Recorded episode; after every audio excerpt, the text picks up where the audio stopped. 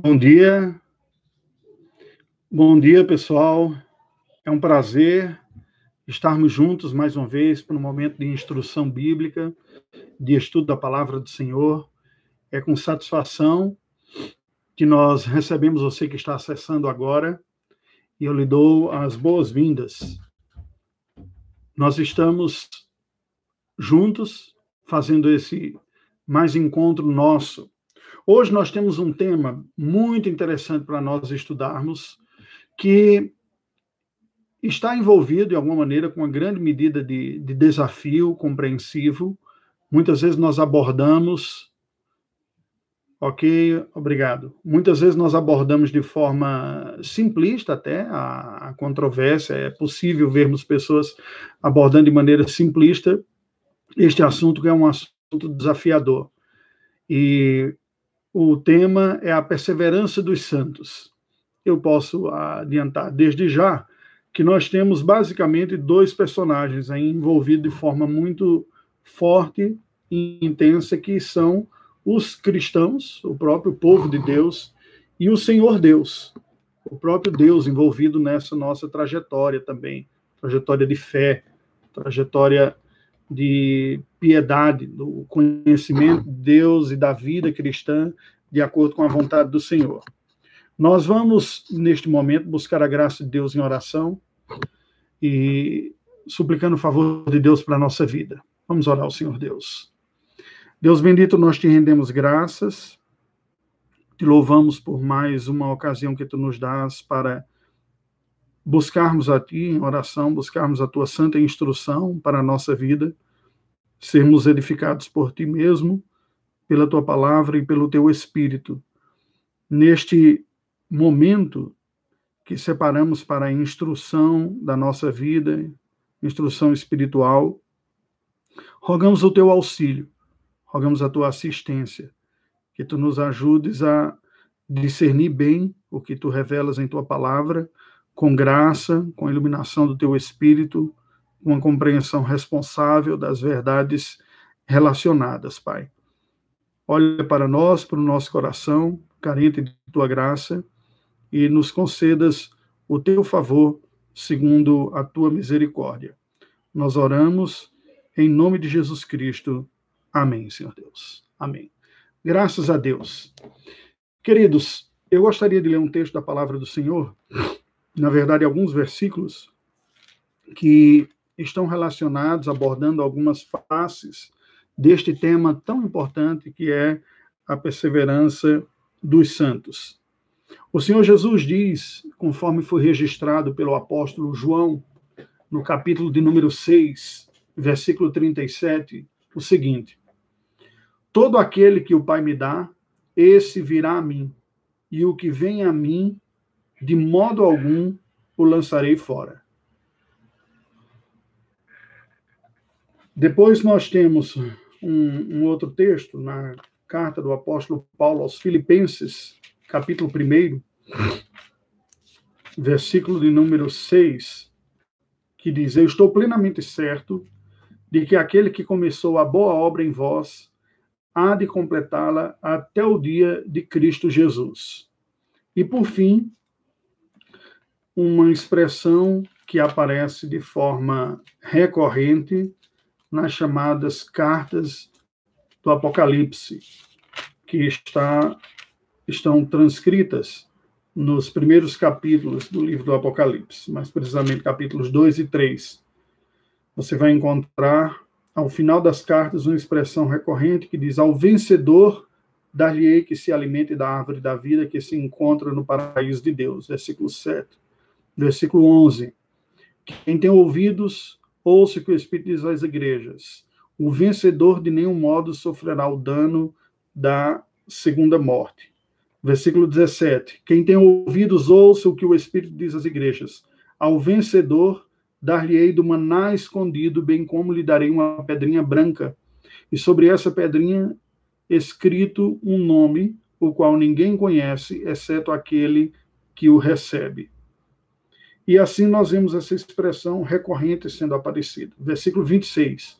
Ao vencedor que guardar até o fim as minhas obras, eu lhe darei autoridade sobre as nações, e com cetro de ferro as regerá e as reduzirá a pedaços como se fossem objetos de barro. Assim como também eu recebi de meu Pai, dar-lhe ainda a estrela da manhã. Quem tem ouvidos, ouça o que o Espírito diz às igrejas. Capítulo 3, versículo 5.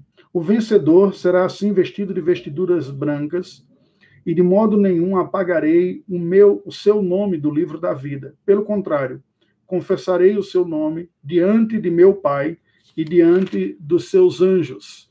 Capítulo 3 ainda, versículo número 12. Ao vencedor faloei coluna no santuário do meu Deus, e daí jamais sairá. Gravarei também sobre ele o nome do meu Deus, o nome da cidade do meu Deus, a nova Jerusalém que desce do céu, vinda da parte do meu Deus, e o meu novo nome. Quem tem ouvidos, ouça o que o Espírito diz à igreja. E, por fim, o versículo número 21. Ao vencedor dar-lhe-ei sentar-se comigo no meu trono, assim como também eu venci e me sentei com meu Pai no seu trono. Quem tem ouvidos, ouça o que o Espírito diz às igrejas. Estes versículos todos que nós lemos aqui nos apresentam a verdade de uma vitória, nos apresentam a verdade de uma perseverança, a vitória do perseverante, aquele que permaneceu na fé, aquele que lutou pela graça de Deus, pela sua fé, guardando-a, preservando-a, vencendo os obstáculos da vida, e o Apocalipse o apresenta como sendo o vencedor. Contudo, a grande pergunta que nós precisamos fazer é: em que consiste esta vitória? Em que consiste eh, esta luta? Em que consiste o sucesso dessa vitória? Como nós entendemos?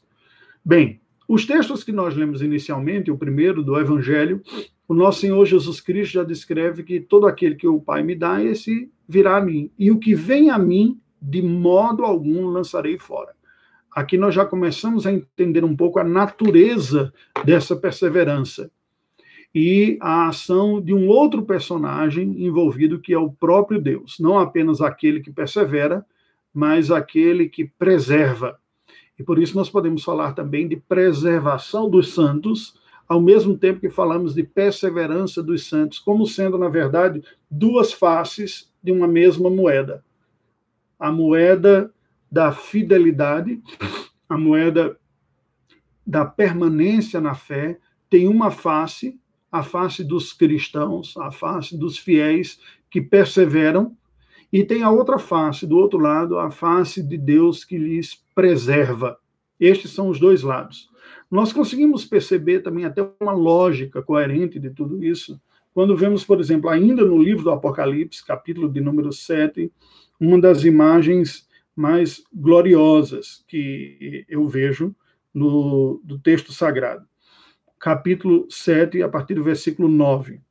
Depois destas coisas vim, e eis uma grande multidão que ninguém podia numerar, de todas as nações, tribos, povos e línguas, em pé diante do trono e diante do cordeiro, vestidos de vestiduras brancas, com palmas nas mãos.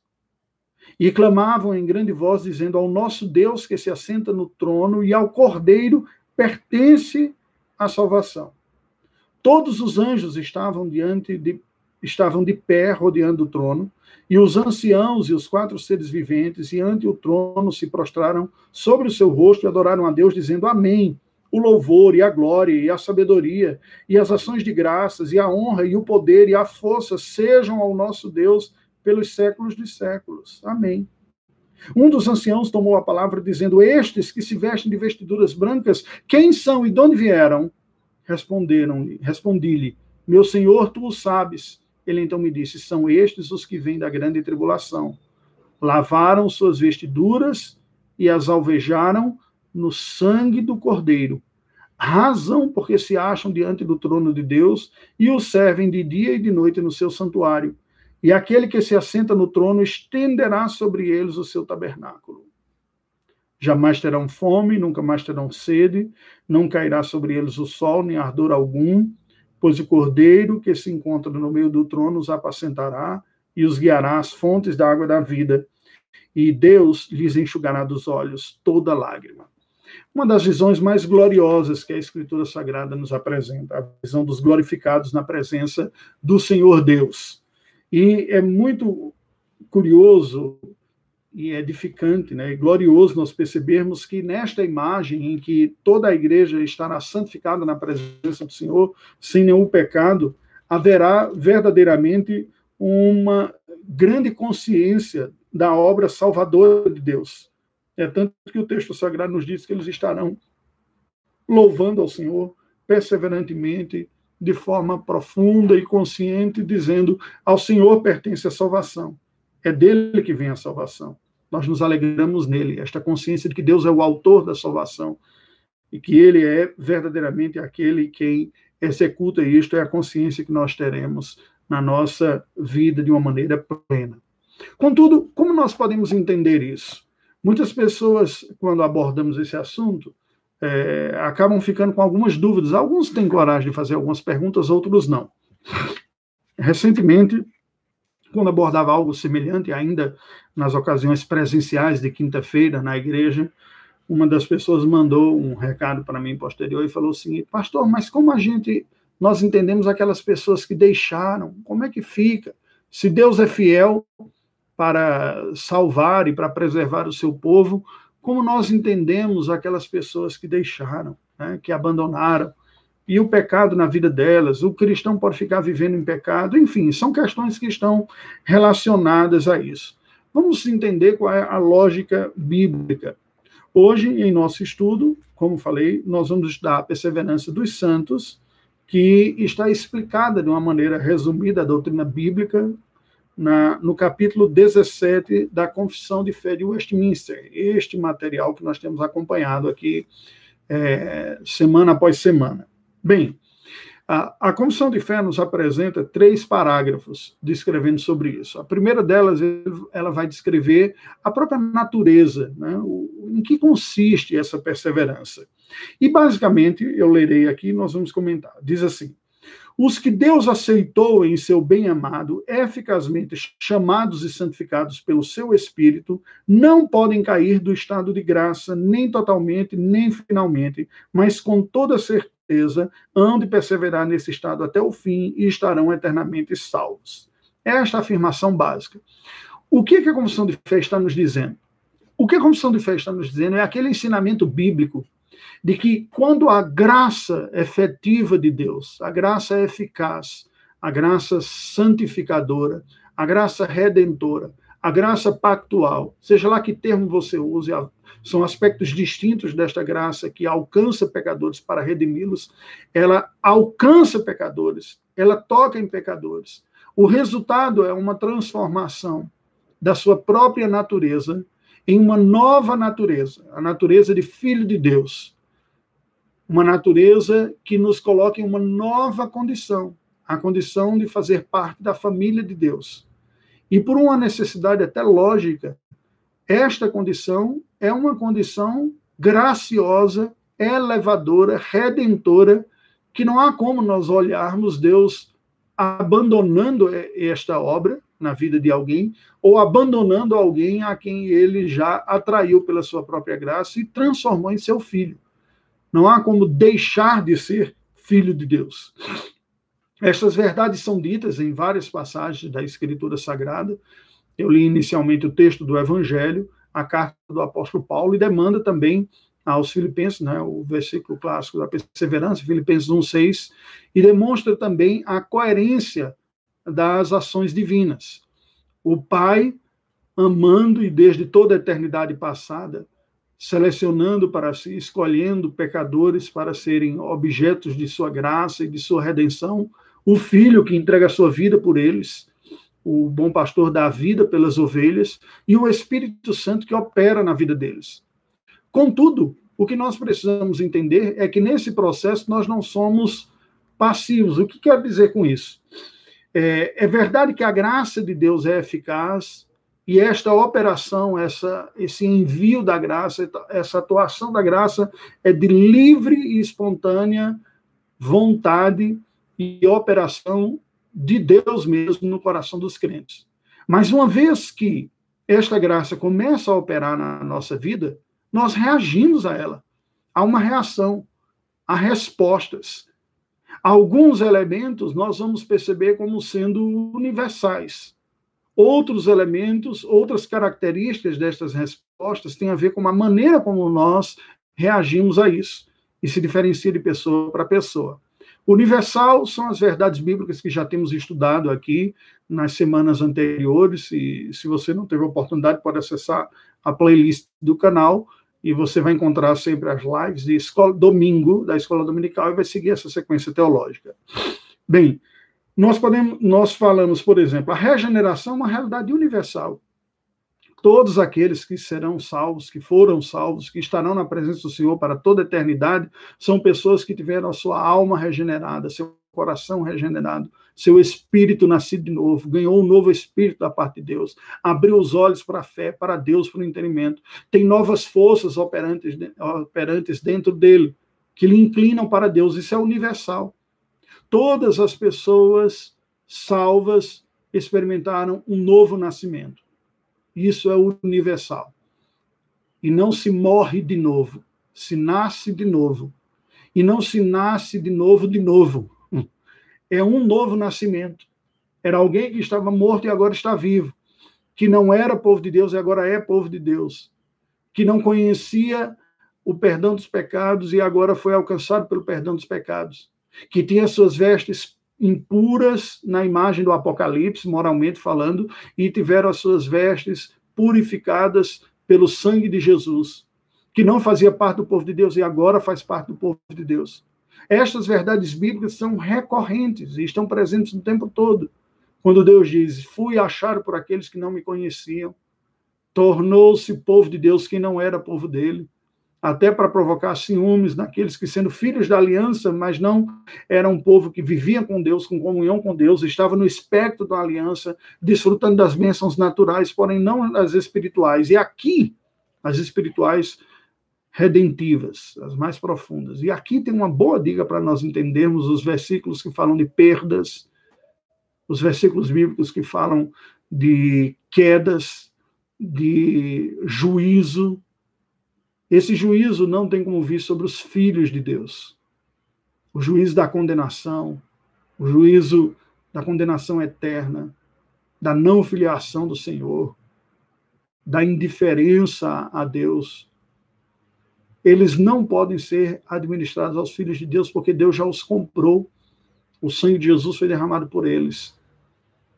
Mas as advertências mais sérias da Escritura Sagrada são dirigidas às pessoas que, estando no âmbito da aliança, nunca se renderam a ela. Elas, estas pessoas experimentam vários aspectos da benção aliancista. Têm um conhecimento de Deus. Estas pessoas sabem orar ao Senhor Deus. Estas pessoas sabem um conhecimento da lei moral, os dez mandamentos, o que é certo, o que é errado. Estas pessoas têm muitas vezes um padrão ético até elevado, em decorrência de terem sido educados na lei do Senhor Deus. Não poucas vezes essas pessoas acabam por se destacar na sociedade em virtude de terem sido doutrinados e ensinados no mandato cultural que lhes apresenta uma ética de trabalho, uma ética de cidadania, uma ética de sociabilidade, que lhes qualifica de uma maneira sensível, à luz do que o profeta diz: olha, esse povo tem leis que são maravilhosas, os outros povos olharão para eles e dirão como as leis deles são maravilhosas, são boas, justas e retas. No mandato cultural, eles se destacam. Eles não têm uma visão equivocada, mística do trabalho, mas têm uma visão saudável do trabalho.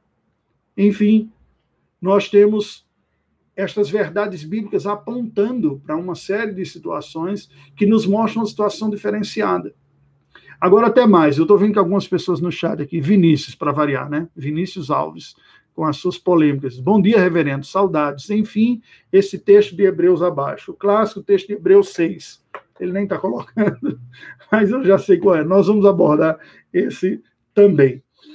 Se nós falamos de bênçãos naturais podemos dizer, de conhecimento de Deus, de oração, de conhecimento da lei moral, de destaque no trabalho, de atuações como outros, que fazem com que essas pessoas se sintam, em alguma medida, confortáveis na aliança, e dentro desta aliança, portanto, é, podem até se achar que são parte do povo de Deus, se não experimentaram ainda a regeneração, o novo nascimento, não são parte dos filhos de Deus.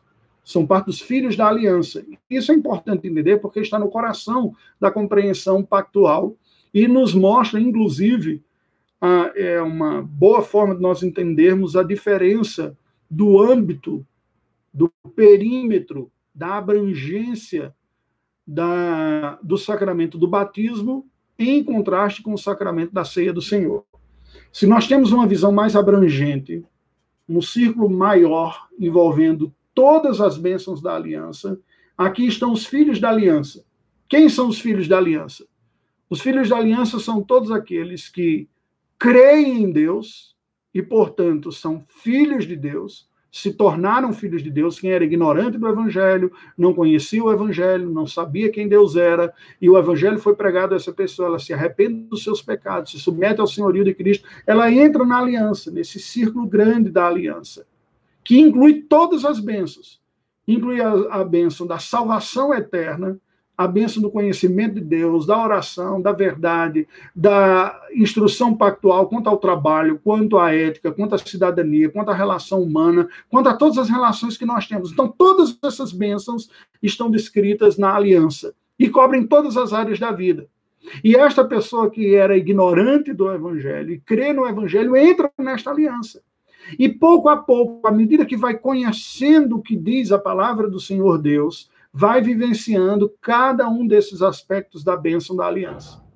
A abrangência maior aqui da aliança. Contudo, no coração da aliança, no centro, numa parte menor, nós temos no coração da aliança a bênção da redenção, a graça soberana de Deus que livra o homem da condenação eterna. Aqui está o coração, a pérola de grande valor da aliança. De todas as bênçãos experimentadas, a maior delas que é a salvação da alma. Este que estava de fora e que se converte entra dentro da entra na aliança já diretamente no seu coração. Experimenta a salvação, a conversão, o perdão dos seus pecados, a vida eterna. E, na verdade, ele vai experimentar a aliança de dentro da, do momento mais essencial, que é a redenção e a salvação, para fora, para os outros elementos mais abrangentes. À medida que ele vai estudando e conhecendo a palavra de Deus e a vontade do Senhor para as outras áreas da vida, vai se ampliando o conhecimento do que Deus quer e ele vai experimentando mais e mais as bênçãos. É verdade que algumas pessoas algumas pessoas vão ser mais lentas nesse processo e vão viver algumas crises, porque conhecem Deus como seu pai, como seu Senhor, como seu Salvador, têm esse conhecimento com Deus, se relacionam com Deus, mas por serem lentos no estudo e no conhecimento da vontade de Deus para a sua vida, essas pessoas terão mais dificuldade de vivenciar a vontade de Deus em vários aspectos, por ignorância, por uma certa negligência de estudo, por uma certa leniência, elas são mais lentas em experimentar. Sofrem, sofrem diante de Deus, colhem consequências de sua ignorância, de bênçãos que estavam desprovidas, providas para eles, através da instrução bíblica e da dedicação, mas vão crescendo. Os outros filhos da aliança são aqueles que nasceram na aliança. Pois o Senhor Deus apresenta desde os tempos antigos: eu serei o seu Deus e da sua descendência. Isso é tornado de uma forma mais clara através da aliança ou da renovação da aliança com Abraão, quando é instituído, inclusive, o sinal da aliança da circuncisão para ser posto nos filhos também. Estes, portanto, que são os filhos, vão nascem no contexto da aliança. Não conseguem se lembrar de um tempo na vida em que não sabiam quem Deus era. Porque seus pais, cumprindo o propósito da aliança, vão ensinar os filhos desde pequeno a um só Deus vivo e verdadeiro, Criador de todas as coisas. Desde pequeno eles sabem qual é o caminho da santidade, da retidão, de como agradar ao Senhor. Conhece os mandamentos. Não, não roubareis. Guardai o dia do Senhor e por aí vai. Os dez mandamentos como um todo, eles conhecem. Eles vão conhecendo as bênçãos de Deus já de dentro da aliança. E neste sentido, o caminho deles costuma ser o caminho oposto daqueles que são alcançados pela evangelização e pela missão. Porque, diferente dos outros, estes filhos da aliança, por herança, nascem na aliança, e as primeiras bênçãos que desfrutam são, que desfrutam são as bênçãos que, estando dentro do cômpito maior da aliança, do âmbito maior, ainda não é o central, que é a salvação. Eles vão saber quem é Deus, vão aprender a orar. Todo pai lembra desta experiência.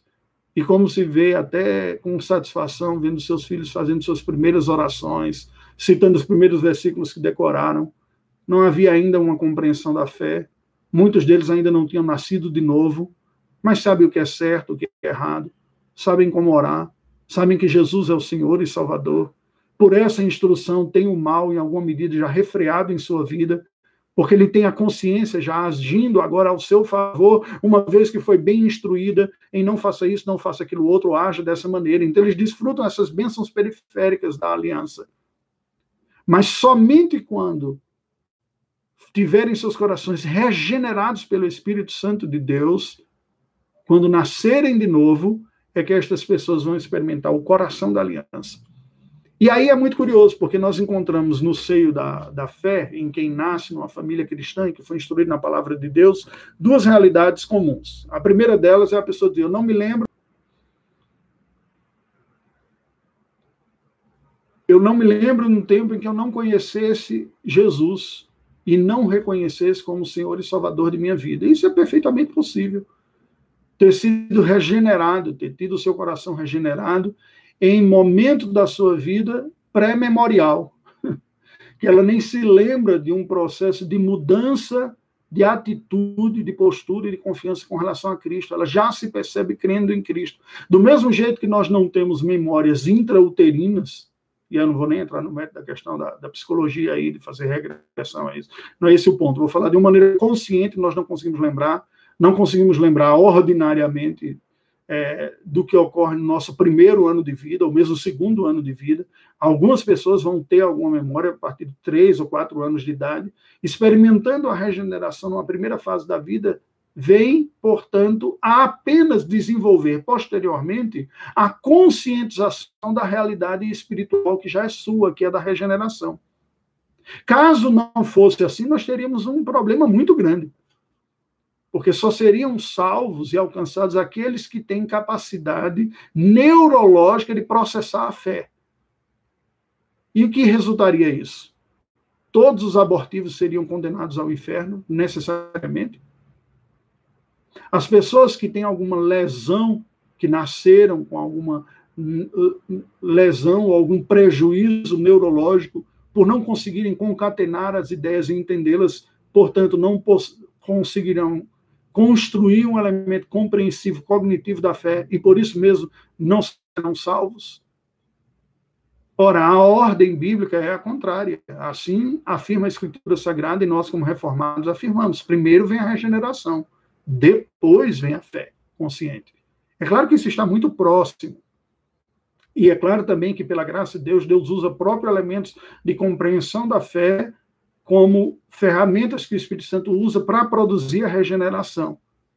Mas é a regeneração que nos faz nascer de novo e enxergar Deus como Pai, como Senhor de nossa vida.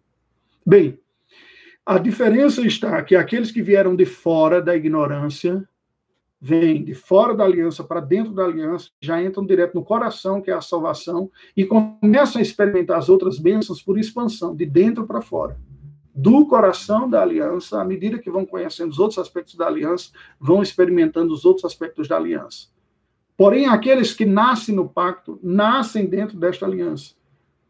E ordinariamente experimentam as bênçãos da aliança de fora para dentro, porque eles já nascem dentro do pacto conhece a palavra de Deus, sabe o que é oração, quem é Deus, quem é Jesus Cristo, e vão experimentando, portanto, de fora para dentro. À medida que isto vai sendo implantado no seu coração mais e mais, em algum momento da soberana graça de Deus, o seu coração é regenerado. Mas será regenerado já dentro do âmbito da salvação. E isso faz com que, também, algumas destas pessoas que nascem no contexto da aliança diz: eu não me lembro de um período que eu não soubesse destas coisas, mas eu me lembro de um momento em que parece que a ficha caiu, que as coisas fizeram sentido e que eu mudei a minha postura. Possivelmente isso indique um momento de regeneração, de novo nascimento, não exclusivamente.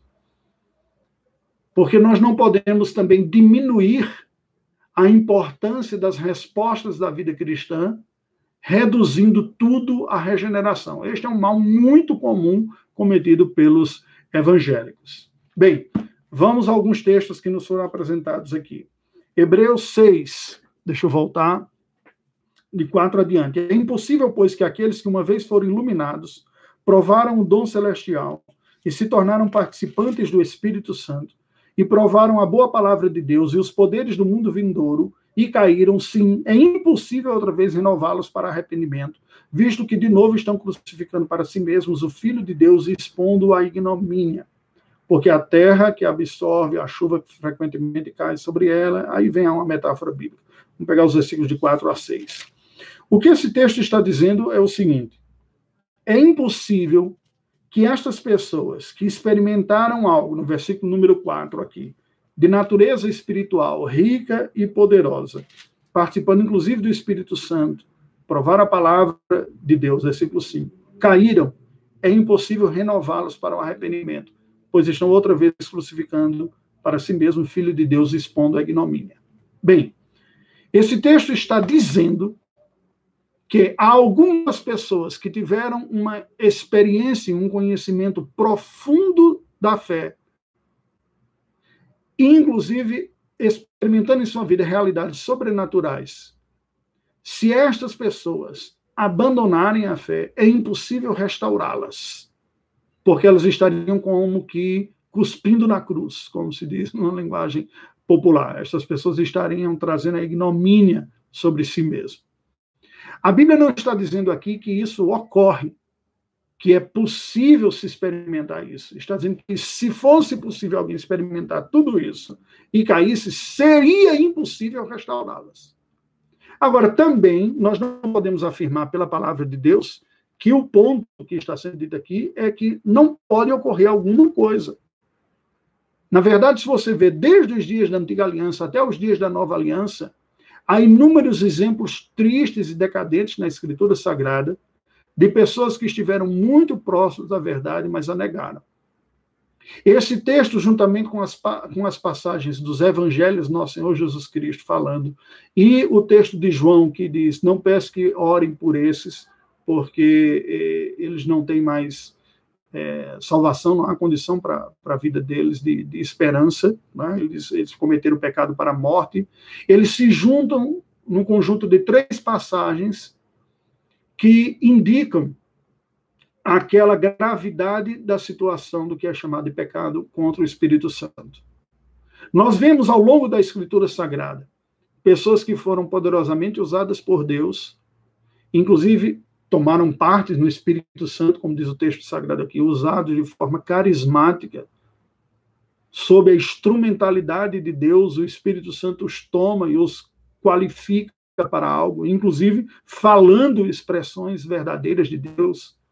Nós podemos remontar o mais antigo possível, desde os dias da rebelião contra Moisés, em que alguns falam a palavra de Deus e há uma condenação dos opositores ali passando por Balaão, aquele falso profeta que anuncia a palavra de Deus e que depois é condenado, e a escritura toda se refere a ele como um exemplo negativo e condenatório de um falso profeta que não está no povo de Deus. Podemos olhar, ainda que com controvérsias, a figura de Saul, ao longo da história de pessoas que Deus usou mas que isso não significou que foram regeneradas, nascidas de Deus ou filhas de Deus. Pelo Novo Testamento, nós temos as advertências sérias do nosso Senhor Jesus Cristo contra aqueles estudiosos que estavam próximos à palavra, refletindo sobre a palavra, entendendo, mas negaram todas as evidências diante dele de que ali era o Messias diante deles. Ele diz: olha, cuidado. Vocês estão dizendo que o que eu opero é pelo poder de Satanás. Vocês estão a um risco de um ponto sem retorno, um passo mais e não há mais esperança para vocês. porque eles tinham um profundo conhecimento da palavra, o texto de Hebreus fala do conhecimento da palavra. Eles tinham experiência, certamente, foram testemunhas oculares de muitas coisas que Deus fez. E muito possivelmente, eu vou dizer possivelmente, não vou dizer provavelmente, mas possivelmente, estas pessoas tenham experimentado graças espirituais. Quantas pessoas não são tocadas pelo Senhor?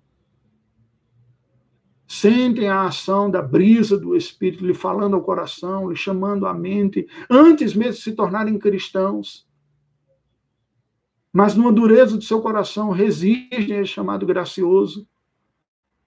Estas experiências, o que o texto está dizendo é pessoas que tiveram experiências desse nível, se essas pessoas negam como fizeram os religiosos dos dias de Cristo, blasfemam contra, reputam a Satanás, aquilo que estava claro que era de Deus, tendo experimentado esse nível de profundidade, é impossível restaurá-las.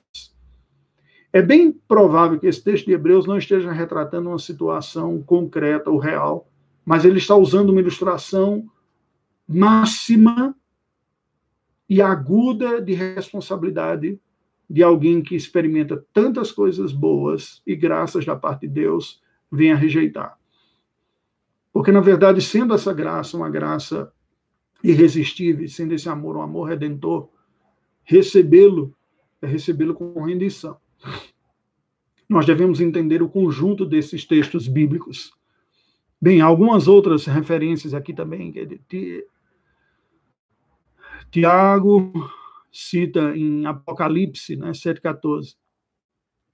que me preocupa é o cristão não passar por nenhuma tribulação nem sofrer em Cristo. Ah, sim, porque o texto sagrado nos diz que estes são os que vieram da grande tribulação.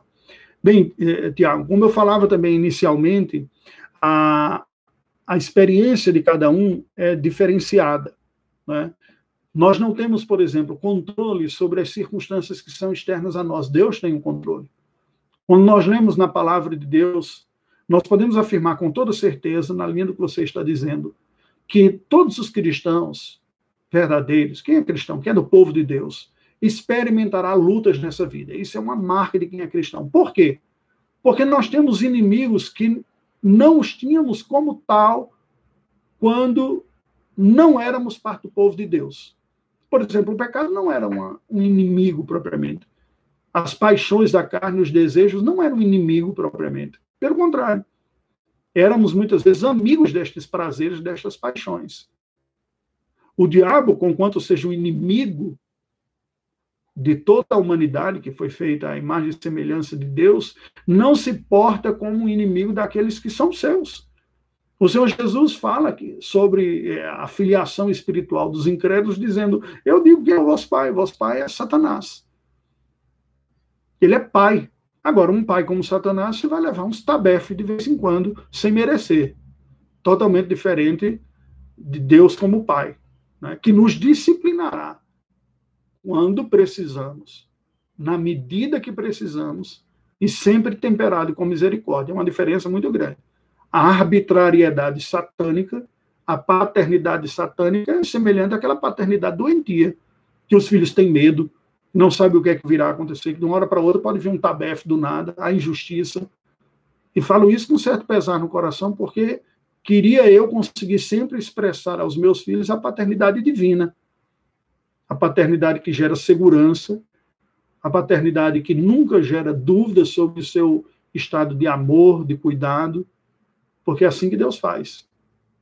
Agora, a paternidade diabólica é assustadora é insegura, é você conviver com o inimigo dentro de casa.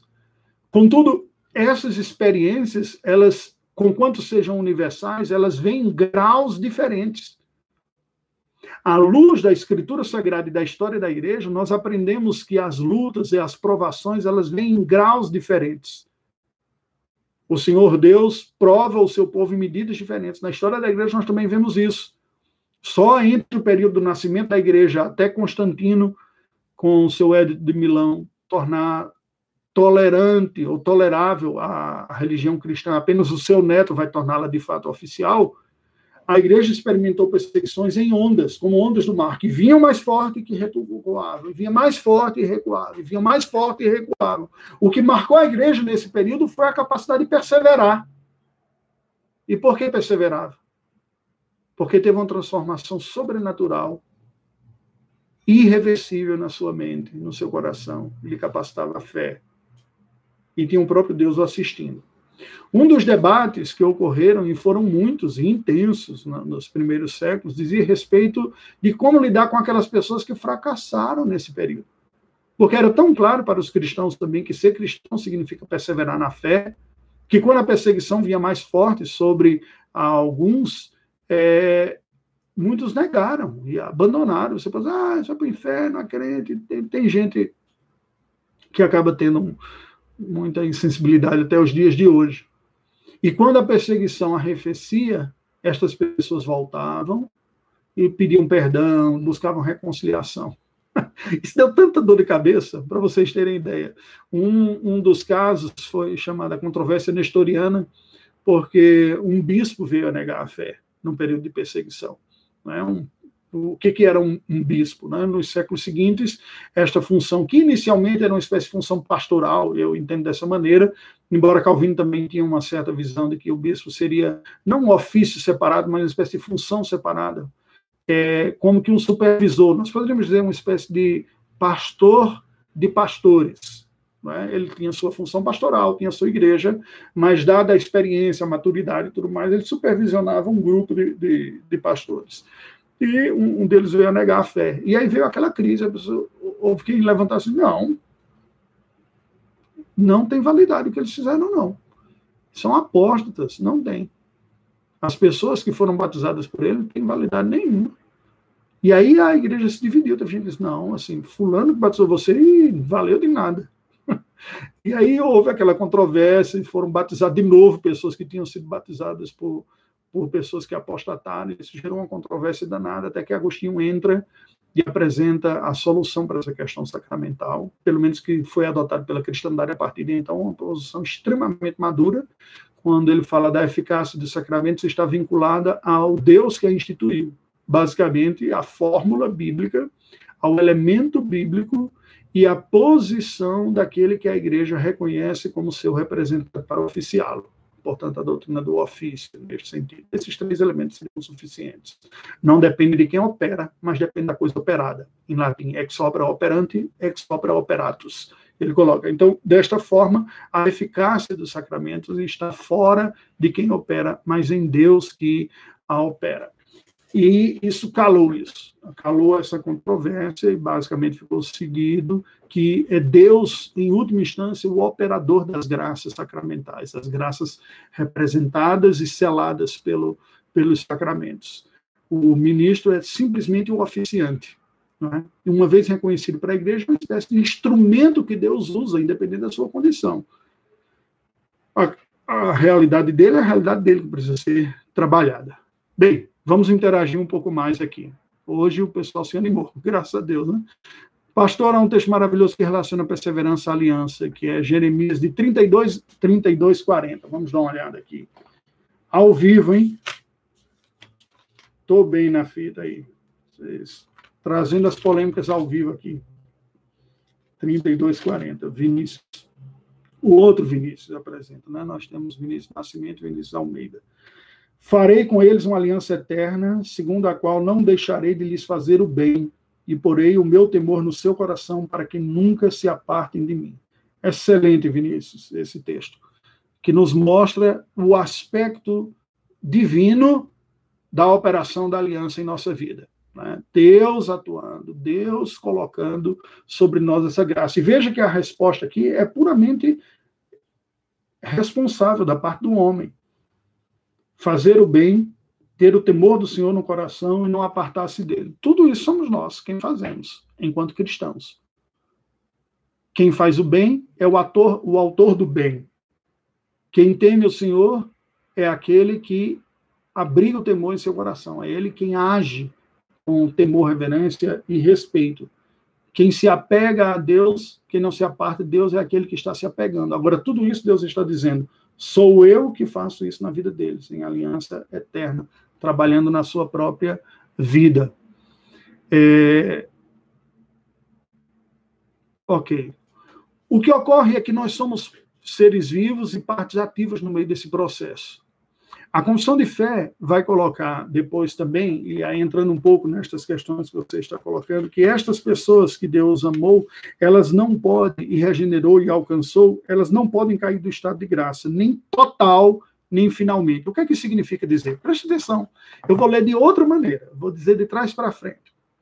Isso significa dizer que o cristão pode pisar na jaca feio. O que a confissão de fé está dizendo, ela não pode cair total. Ou seja, tudo menos que total é possível. Cair total significa dizer perder completamente a graça de Deus na sua vida, a graça eficaz que lhe foi alcançada. Cometer todos os pecados que, mesmo antes de conhecer a Cristo, não cometera, porque Deus retirar a graça de sua vida. Se rebelar completamente contra o Senhor. Haverá impiedades de diversas naturezas na vida dessa pessoa. Haverá negações intelectuais da fé, práticas morais.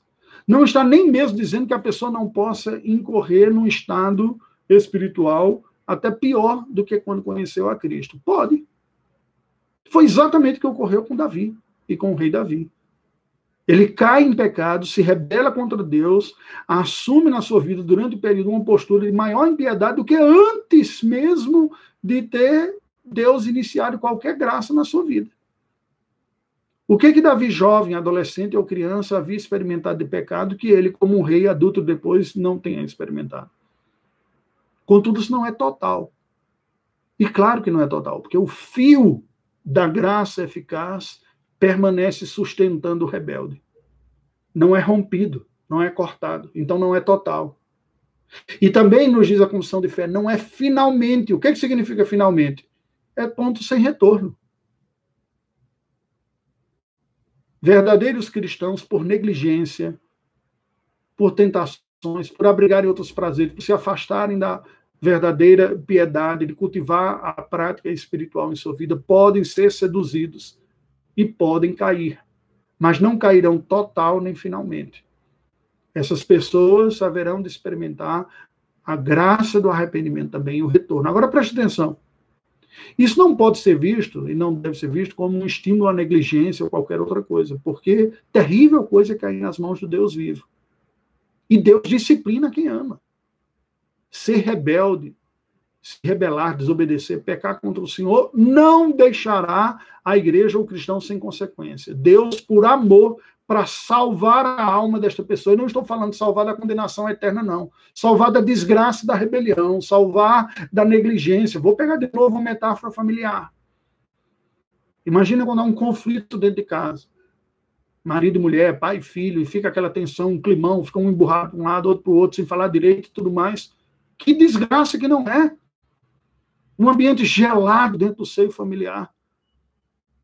Para que sejamos salvos disso na nossa condição espiritual, desse gelo, dessa frieza, dessa indiferença, desse distanciamento, Deus nos disciplinará para nos atrair de volta a si, nos restaurará. Porém, todo pecado tem consequência.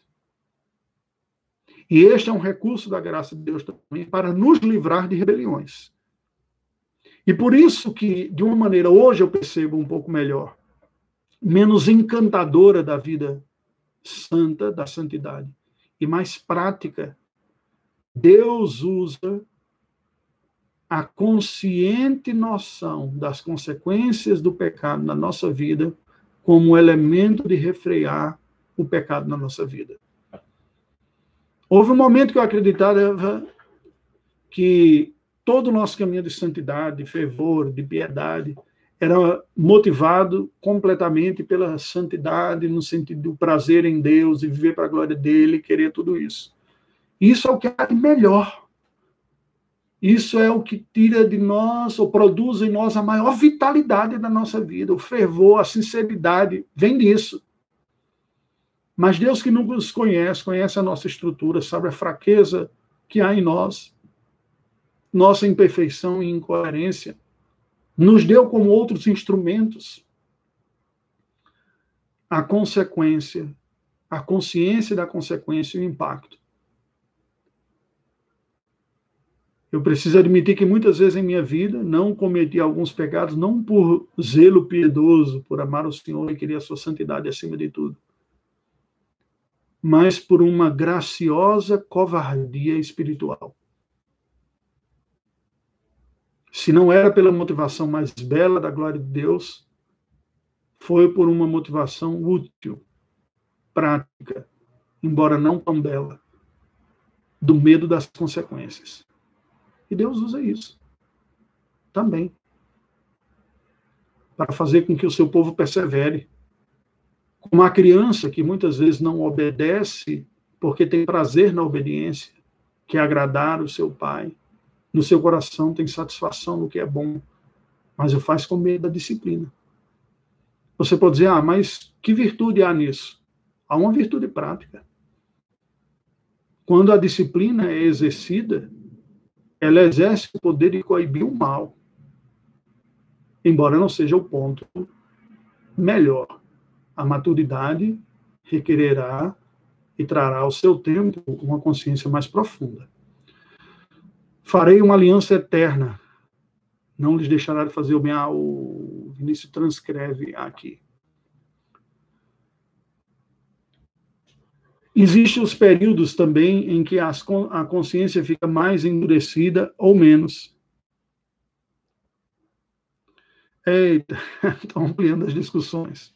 Diz, eu entendi que o ponto acerca da regeneração, mas não fica só essa questão.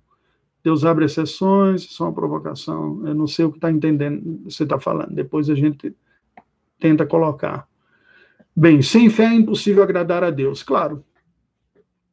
Porque sem fé os nossos atos são produzidos por alguma realidade não teocêntrica, não teorreferente.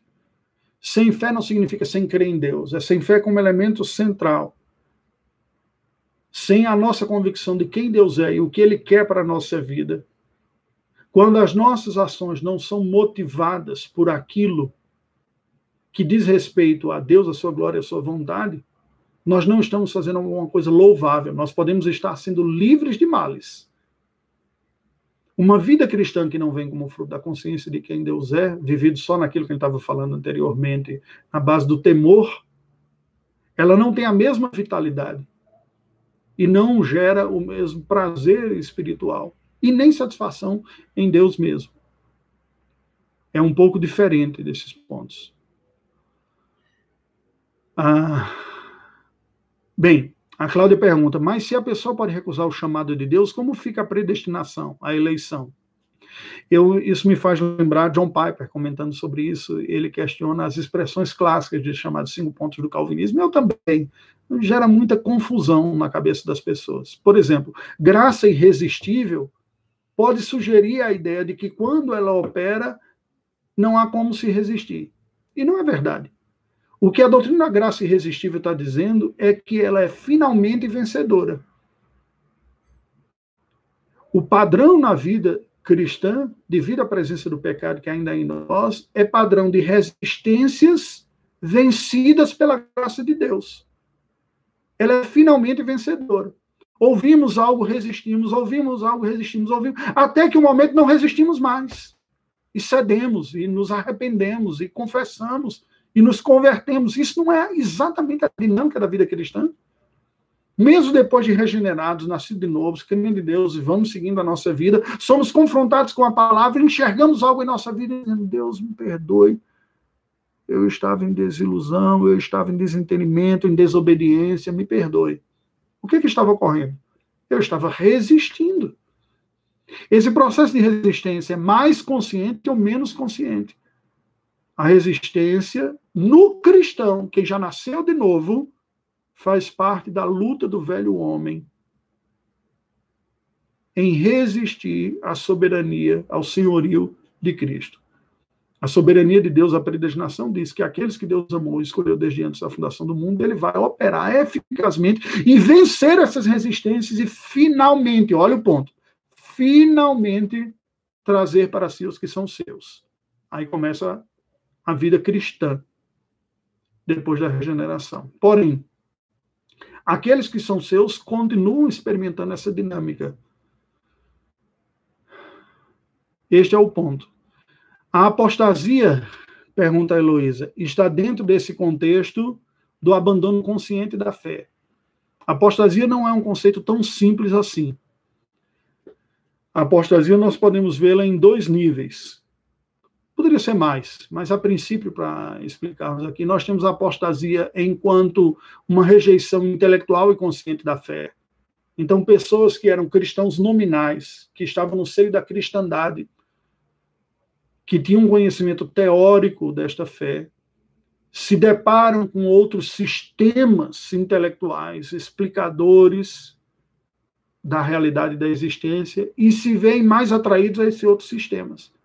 E, portanto, negam e rejeitam o cristianismo enquanto sistema, compêndio de fé, e abraçam uma outra um outro sistema de crenças para a sua própria vida, que pode ser um sistema formal ou mais informal.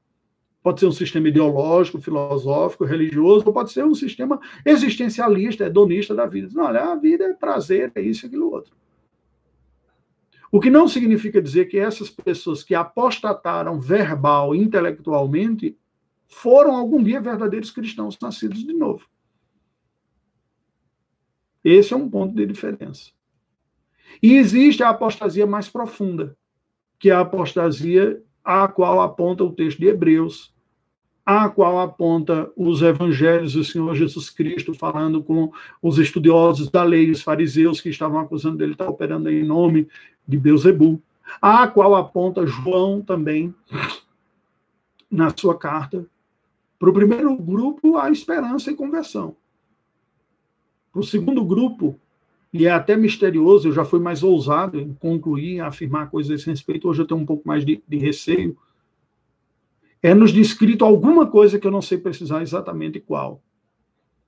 Algum ponto de conhecimento e de experiência na vida destas pessoas, de tal maneira que elas não são simplesmente intelectualmente responsáveis por aquilo que estão fazendo, mas espiritualmente também. E isto nos sugere, veja o que eu estou dizendo, nos sugere num ponto que nós não somos exatamente juízes para averiguarmos, que são pessoas que tiveram conhecimento não apenas intelectual, mas experimentaram em sua vida ações como Simão, o mágico, que viu e que quis ter o, o quis pagar pelo poder do Espírito Santo na sua vida, coisas desse tipo. Experimentaram graças incontestáveis, inconfundíveis, a sua mente e o seu coração, de que Cristo é o Senhor, que o cristianismo é a fé verdadeira e, apesar disso, rejeitaram. Esse é o ponto da, da, da apostasia mais profunda, mas é difícil discernir exatamente o momento. Que nível é esse? Eu não sei dizer. Eu sei que Cristo alerta as pessoas, diz: olha, cuidado, todo pecado contra o Pai, contra o Filho vai ser perdoado, mas contra o Espírito Santo não. O autor dos Hebreus diz: olha, é impossível quem ter esse nível aqui depois ser restaurado. E João vai dizer: por isso eu não peço que, que ore pessoas apóstatas que falavam contra a fé do nosso Senhor Jesus Cristo. Bem, há outras questões relacionadas. Alguém pergunta, reverendo, tem como explicar novamente a questão das pessoas com algum problema cognitivo em relação à salvação? um ponto bem, bem polêmico e controverso. Basicamente é o seguinte: a salvação é somente pela graça de Deus. Salvação da condenação eterna, nós estamos falando isso. A graça de Deus regenera corações de pecadores para que se tornem filhos de Deus. A regeneração precede a fé, segundo a compreensão bíblico-reformada. Porque fomos regenerados, temos capacidade de crer. Contudo, essa regeneração ocorre em alguns casos excepcionais, e com excepcionais quer dizer o quê? fora do padrão, aquilo que é uma exceção. Num período pré-cognitivo. Nós temos um exemplo clássico de João Batista, que no ventre de Isabel ainda reconhece o Salvador no ventre de Maria. Dois bebês intrauterinos, ainda fetos, sendo formados, sendo formados, e há um reconhecimento, ele se rejubila, diz o texto sagrado de Lucas, no ventre de Maria. A mim me parece ser uma indicação clara de uma regeneração intrauterina. Pessoas que nasceram e tiveram algum tipo de prejuízo, alguma deficiência intelectual, uma má formação, seja lá o que for, se elas não têm capacidade, capacidades físicas de construírem um conhecimento e absorverem um conhecimento, elas não têm como exercer a fé consciente. Mas não significa dizer que ela esteja livre da ação redentora de Deus, porque a regeneração precede a fé. O que ocorre com pessoas eleitas com deficiência cognitiva é que elas experimentarão a regeneração, mas desfrutarão da fé apenas à medida da sua capacidade cognitiva. Deixa eu colocar o um exemplo dentro daqueles que conseguem refletir bem. Há pessoas que têm um desenvolvimento intelectual maior do que outros. Aqueles que têm maior vão sofrer mais angústias intelectuais, ao ponto de alguns até arrogantemente dizerem: ah, eu invejo quem não entende tanto, quem não pensa tanto. Mas ela também experimentará deleites e prazeres que uma reflexão mais profunda oferece. A mesma coisa com relação à fé. Quanto mais entendemos, mais profunda pode ser a nossa angústia e também mais profundo o nosso prazer, o nosso deleite compreensivo, cognitivo. Este é o ponto. Bem, hoje todos decidiram escrever bastante, nós já estamos passando de uma hora, eu vou concluir aqui. É, Pode-se dizer que o apóstata nunca experimentou a graça salvadora? Sim, eu penso que sim, Alaine. Tanto faz uma situação como outra. O apóstata intelectual, meramente nominal, por ser nominal, nunca experimentou a fé salvadora. Ele rejeita um sistema em troca de um outro porque não experimentou. O apóstata existencial também.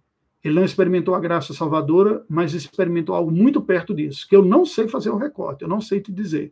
Eu vejo as advertências bíblicas, né, inclusive sendo usados pelo Espírito Santo em experiências profundas, mas eu não sei dizer. A disciplina evita a prática do pecado, mas como se faz com a raiz do pecado que está no coração? Pergunta o presbítero Giovanni. Essa raiz do pecado, nós temos que lutar contra ela. E aí isso me faz lembrar Jonathan Edwards, nas, falando sobre o pecado. Eu já descrevi aqui quando a gente estava falando sobre o pecado lá atrás, a santificação. Ele diz: há três tipos de pecado com os quais os cristãos lidam. A primeira categoria são os pecados que são vencidos pela regeneração. E são. Quando alguém nasce de novo, uma nova alma, um novo espírito lhe é dado, alguns pecados, práticas que ele cometia antes de se tornar cristão, que cessam. Isso varia de pessoa para pessoa. Algumas pessoas seriam palavras extremamente morais, seria prática da bebedeira, ou de desperdiçar dinheiro de uma forma uh, inapropriada, e ao se converter, eles deixam. Eles experimentaram, como todos cristãos, experimentaram uma libertação da escravidão do pecado que lhes comunica automaticamente a vitória sobre alguns pecados. Rapidamente. Não necessariamente imediatamente, mas rapidamente. Alguns imediatamente, outros rapidamente. Há um segundo grupo de pecados, dizia Jonathan Edwards, que são aqueles que nós vencemos pela maturidade cristã. À medida que somos sinceramente é, alcançados por Deus, que sinceramente buscamos ao Senhor, que perseveramos nessa vida cristã, meditando nas Escrituras, orando, adorando a Deus, conferindo a sua própria vida, fazendo exame, crescemos espiritualmente e vencemos algumas práticas de pecado em nossa vida.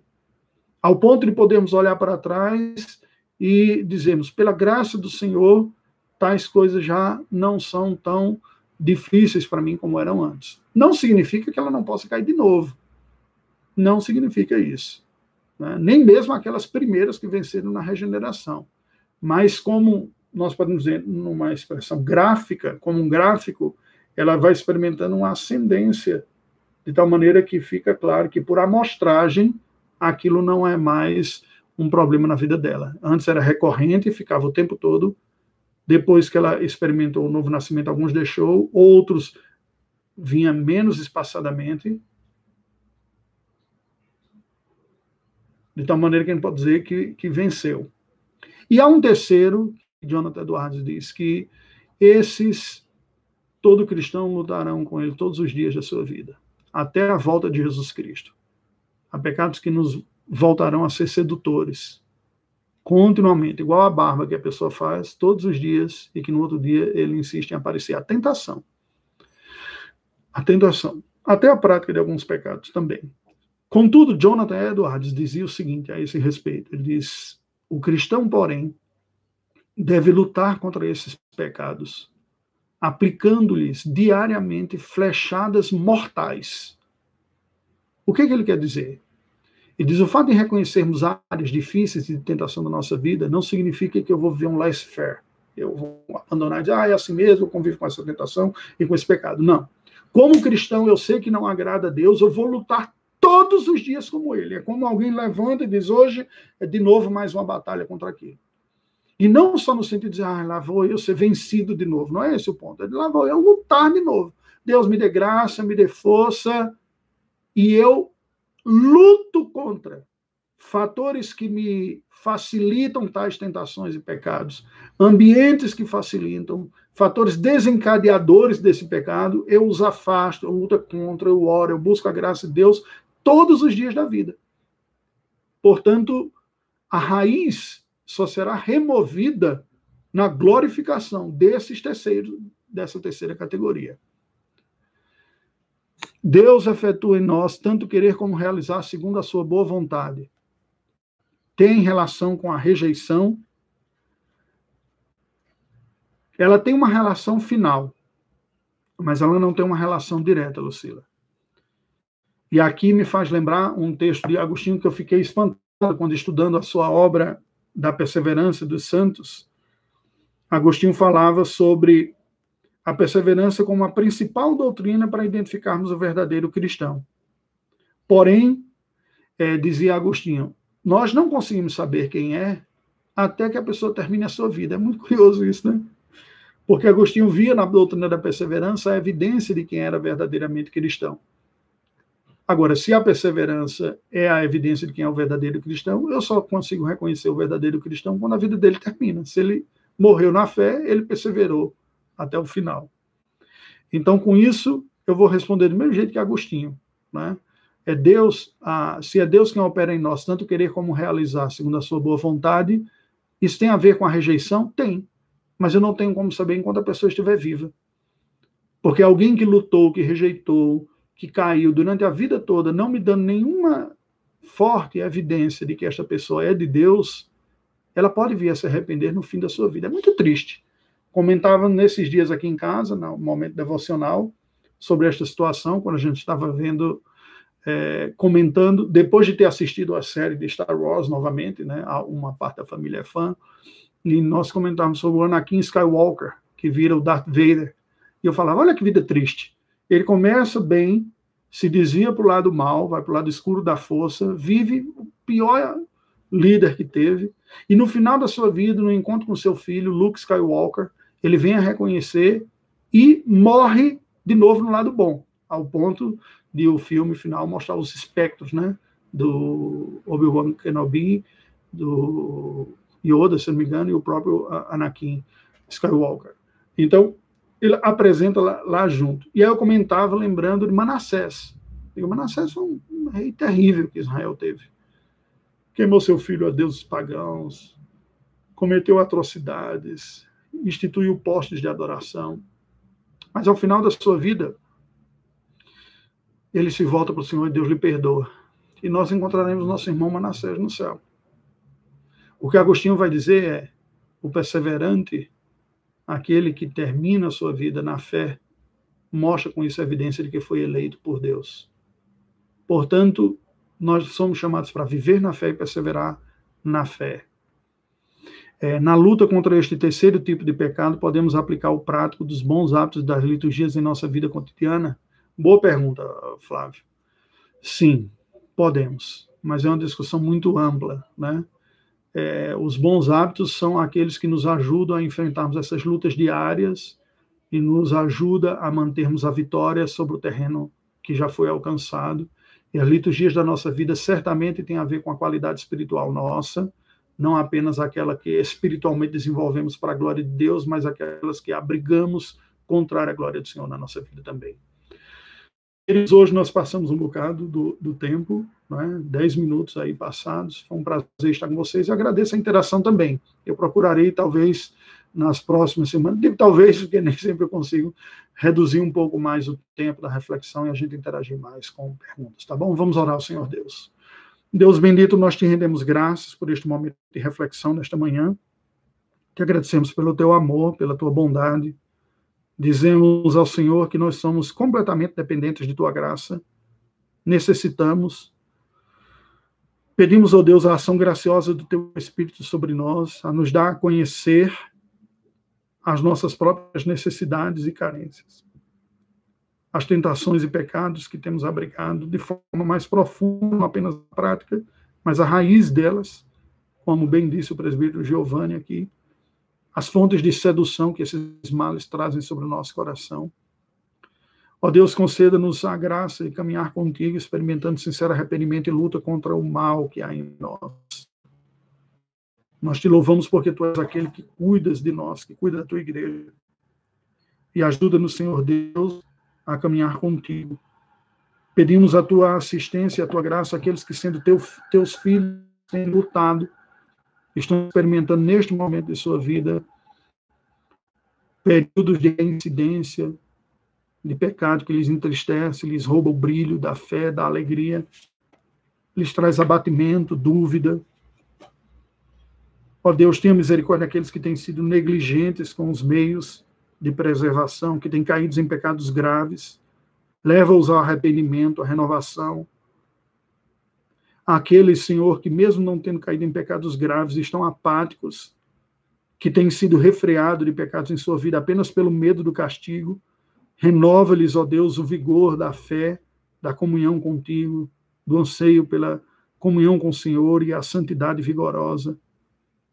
Ó Deus, ajuda-nos a estarmos sensíveis ao teu querer. E ainda que privados dos melhores momentos espirituais, como consequência até de negligências que a tua graça e o teu Espírito nos levem a uma obra sincera de arrependimento. Ó Deus, quebranta os corações que foram ficando endurecidos, as consciências que foram ficando cauterizadas, assim como eu te rogo por aqueles que estão com as consciências feridas pelos seus próprios pecados, recorrentes, sincrônicos. Deus tenha misericórdia, assista-nos. Livra-nos de escandalizarmos os outros por práticas pecaminosas. Livra-nos, Senhor Deus, também de colhermos as consequências e juízes temporais do mal na nossa própria vida. Conceda-nos a graça do Teu Espírito para uma renovação espiritual constante na Tua dependência. Oramos em nome de Jesus. Amém. Graças a Deus, queridos. Foi um prazer. Oi, mãe. Deus abençoe a senhora também. Um abração. Tchau.